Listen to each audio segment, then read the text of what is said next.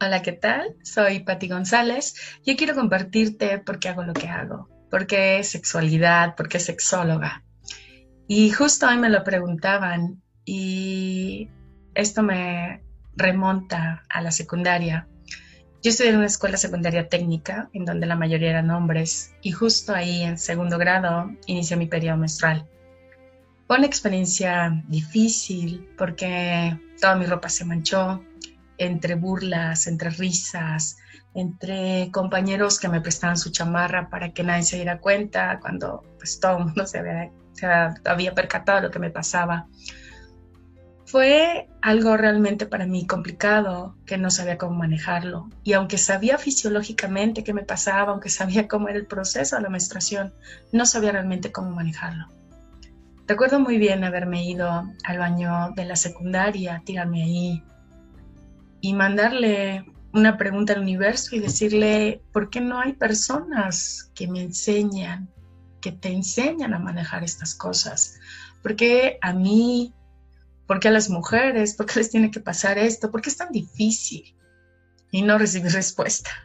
Años después me di cuenta que yo era parte de esa respuesta. Esa fue la primera vez que yo hice contacto con la parte de la sexualidad como un requerimiento de sabiduría de para mí y para las demás mujeres. Posteriormente, una de mis amigas se quiso ir a unas jornadas de sexualidad y para que la dejaran, me dijo, acompáñame. Yo le dije, bueno, en verdad yo no ocupo eso de la sexualidad, la verdad es que voy a ir solo por ti. Y aunque tenía pareja y aunque no era feliz, y gran parte era por la cuestión sexual, la acompañé. Llegando ahí me inscribí a un taller de erotismo y fue el cambio en mi vida. Puedo decirte que haber experimentado el abrir mis sentidos, el sentir la vida, el placer a través de ellos, marcó la diferencia.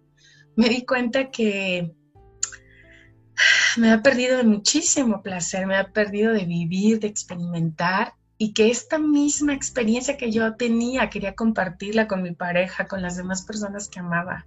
Quería que todo el mundo fuera feliz, que todo el mundo pudiera experimentarse, que pudiera saberse vivo, porque así me sentí yo viva. Ahí fue cuando decidí estudiar sexualidad, donde empecé a conocer, a tener diferentes eh, conocimientos, a manejar actitudes ante la sexualidad, a desarrollar habilidades y me di cuenta que en las mujeres esto es muy frecuente. Las mujeres vivimos en una situación mucho de represión, de no comunicación y sobre todo cuando tú quieres tener una relación más cercana con tu pareja, si la sexualidad no está firme, la expresión de la sexualidad entre los dos no está firme, no está sólida, esto lleva a romper una relación.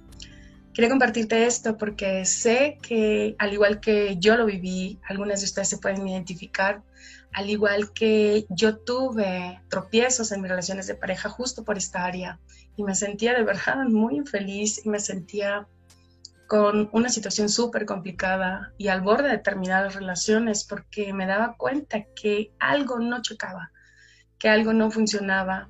Y fue cuando pude hacer el cambio aprendiendo la sabiduría, desarrollando un método para poder uno, autodescubrirme, dos, saber que me gustaba y tres, poderlo eh, ahora sí que compartir con las demás personas, con las mujeres especialmente, y poder contribuir a lo que considero mi misión de vida en estos días, en este, en este, ahora sí que en esta dimensión humana, y que es contribuir a que haya plenitud sexual en todas las personas. Gracias.